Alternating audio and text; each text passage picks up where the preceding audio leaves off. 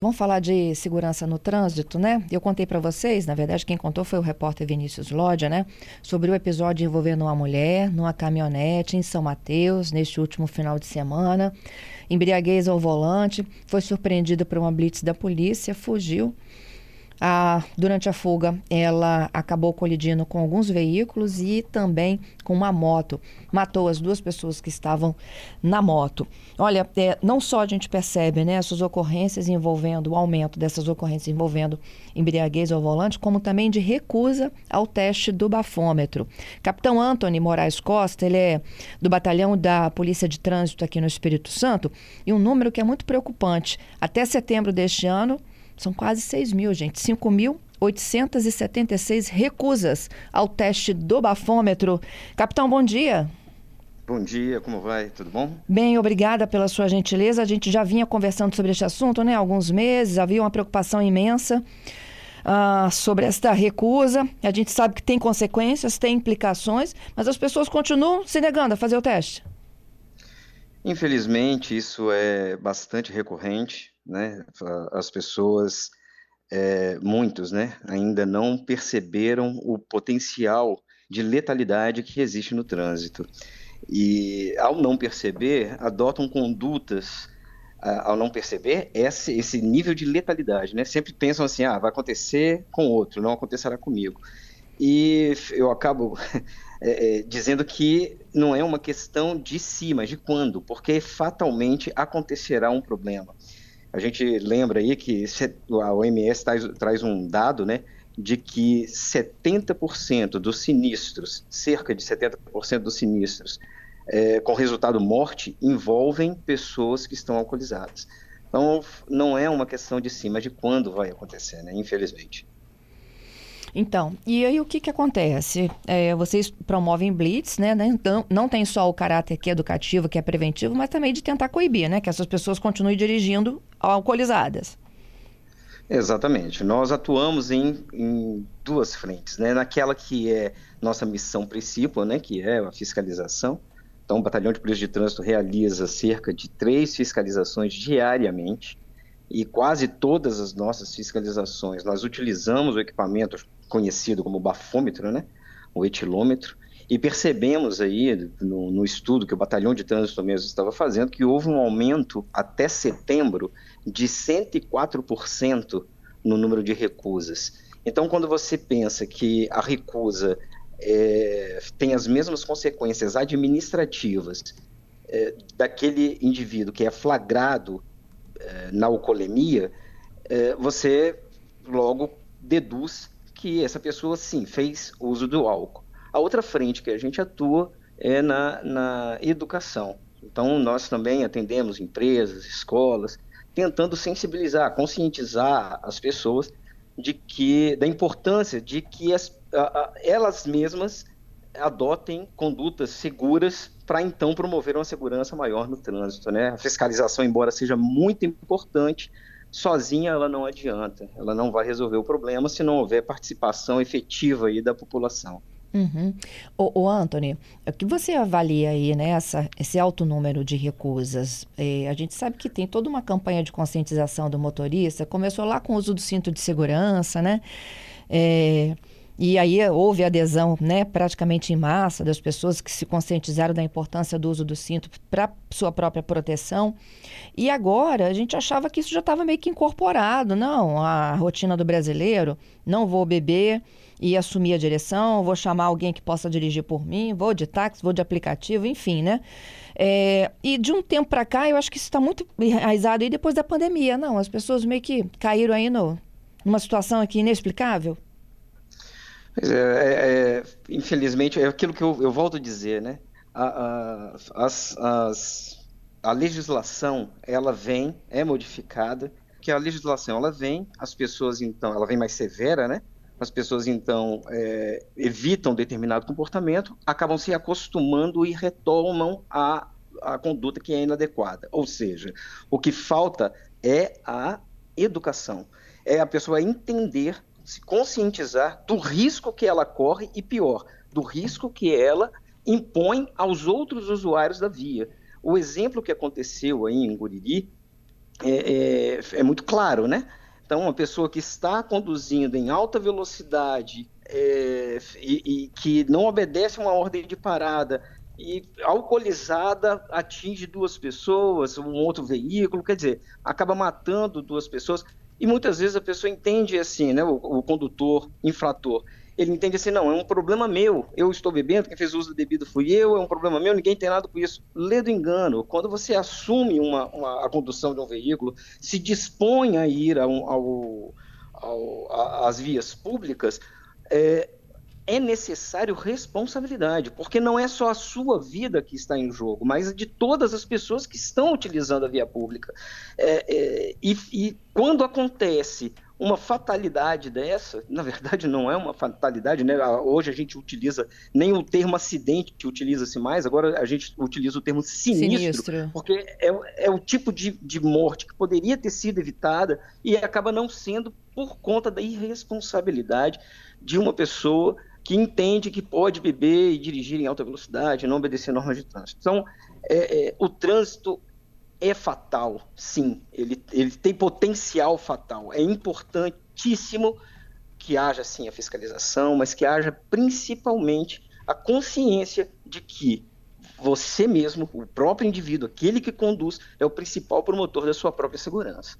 Antônio, vamos explicar aqui como é que funciona uma blitz, né? É, enfim, uh, existem pelo menos três blitz por dia, não é isso? Vocês costumam fazer em média, em pontos diferentes. Isso. Há, isso uma mesmo. forte concentração aqui na Grande Vitória. Sim. Do batalhão. E, e aí há, assim, o policial acena para a gente parar. Paramos, estacionamos o carro. Existe o bafômetro passivo e o individual. Exato. Vou explicar para vocês. Então. Isso, então. vamos explicar Ressaltando... as diferenças aqui deixa eu, deixa eu ressaltar, complementar uma informação, porque muitas vezes a pessoa também pensa assim, ah, ah, eu não vou soprar, eu vou recusar o etilômetro e eu estou seguro de que nada vai me acontecer. Isso também é um engano. As consequências administrativas são as mesmas. Eu só não vou saber quanto essa pessoa bebeu e, e esse quanto poderia acarretar uma consequência criminal. Ocorre que se houver sinais de embriaguez, como no caso também dessa mulher, ela apresentava sinais de embriaguez. A legislação permite que o policial o agente fiscalizador, ele emita, faça, elabore um, um laudo de constatação, relatando quais são os sinais, né? Odor etílico, desequilíbrio. Então, as consequências, com base nesse documento, as consequências criminais também vêm, independente da pessoa ter soprado ou não. Acho que isso é importante deixar claro. É, vamos em relação às blitz, às fiscalizações. Bom, são em pontos, horários estratégicos, dependendo do dia da semana, é, dependendo do horário é, a Blitz ela vai ter um foco principal, ou documentação ou lei seca. E muitas vezes eu, é, é, as nossas fiscalizações elas começam com um foco, mas em quase todas elas nós utilizamos o, o, o etilômetro passivo. Como é que é o etilômetro passivo? O etilômetro passivo é uma triagem que nós fazemos, é um equipamento, e, e ele, é, é, ele aponta ali se a pessoa é, consumiu álcool ou não, bastando que ela não precisa nem encostar a boca, basta que ela faça um, um sopro curto, firme, é, contínuo, e ali o aparelho vai apontar se a pessoa fez uso de bebida alcoólica ou não. Esse equipamento é um equipamento homologado né, pelo Inmetro, e nesse momento, após já ter sido feita ali toda, toda a verificação de documentos, que também pode ser feito via aparelho celular, então muitas vezes vocês vão passar pela, pela fiscalização de trânsito e os policiais estarão ali mexendo no celular. Eles estão mexendo no celular fazendo a verificação das placas. Uhum. É, nós temos, além do aparelho celular, como ferramenta de consulta, um equipamento chamado OCR, que ele faz a leitura em tempo real então, ele, ele faz a leitura da placa e o computador já aponta para a gente se aquele veículo dali tem alguma restrição administrativa ou criminal. E aí avisa para o policial que manda fazer a parada. No caso de documentação, é, havendo aí a possibilidade do pagamento dos tributos e, e, sendo já constado no sistema, ele vai ser liberado. No caso, no caso da alcoolemia, no caso da, da, da recusa, vamos dizer assim, né? Pessoa não, não quero soprar é, é um direito dele e ele vai responder pela recusa. Então, muitas vezes a pessoa fala assim: ah, eu não tenho que gerar é, nenhuma prova contra mim mesmo. Sim, isso é verdade, isso, isso é uma, é uma, uma máxima legal, é, só que existe um artigo 162 que está lá no CTB que ele diz exatamente isso. É, se a pessoa não soprar, ela responde por isso, por não soprar, pela recusa. E aí vai ser oferecida a ela é, a chance de, de, de, fazer esse, de ser submetida ao teste, ela dizendo que não, então ela vai ser é, penalizada aí com uma multa, uma notificação que vai gerar aí uma multa de 10 vezes o valor da, da, da gravíssima e a suspensão da CNH dela por 12 meses. Além, claro, né, do curso de reciclagem que essa pessoa vai ter que fazer e, e etc. Então, pecuniariamente, é bastante oneroso. Tá? Então, é, é interessante que a pessoa tenha esse, isso em mente também. Ô, ô Antônio, é, caso a... isso, isso que eu ia te perguntar agora, segue. caso a pessoa seja flagrada, caso ela sopre o etilômetro e ali apareça a luzinha vermelha, é, ela é convidada, então, a fazer o, o, fazer o, o, teste num equipamento que a gente utiliza, que também é o etilômetro, só que de, desta vez o etilômetro convencional, esse que tem o canudinho, que a pessoa precisa colocar na boca e fazer o sopro, é, se ela for flagrada nesse equipamento, aí há sim as consequências é, administrativas e ou criminais da embriaguez. Então, vamos, vamos exemplificar.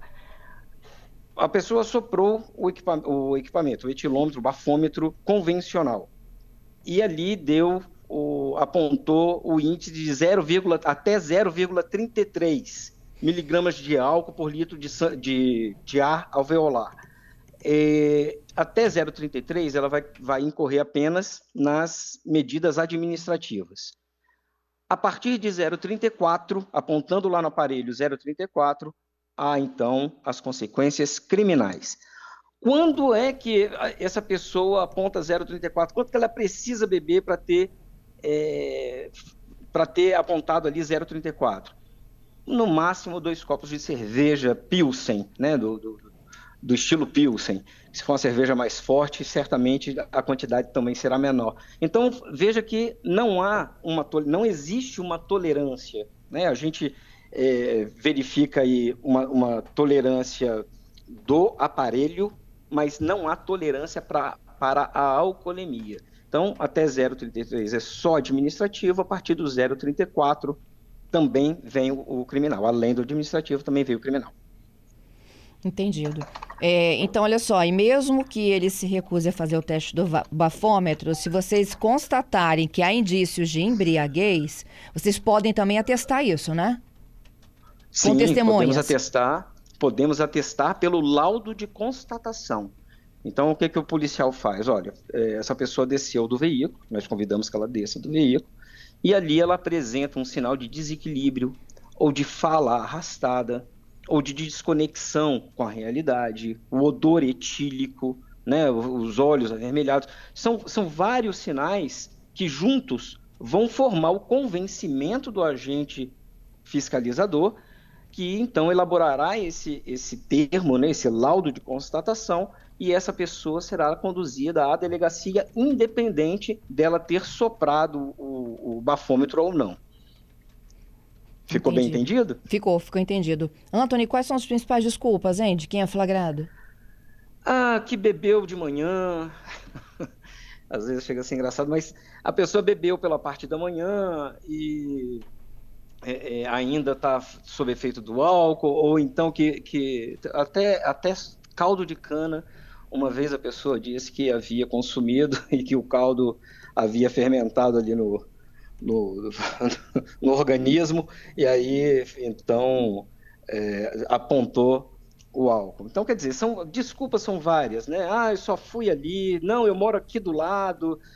Isso não importa, a distância, ou o que aconteceu, isso não importa. Houve consumo de álcool ou outra substância, é importante dizer isso também, outra substância que cause dependência e que ali apresente os sinais, e é, é, essa pessoa não pode conduzir um veículo. É importante que o cidadão entenda que para a condução de um veículo há necessidade de atenção plena, plena. Uh, uhum. Peguei meu veículo, fui para a via pública, eu preciso de atenção plena.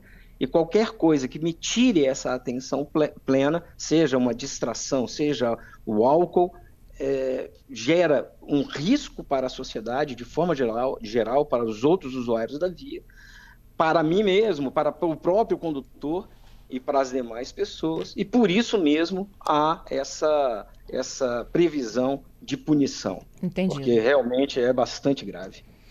Os resultados estão aí. Antônio, muito obrigada mais uma vez, viu? Por relembrar aqui aos nossos ouvintes as consequências disso tudo.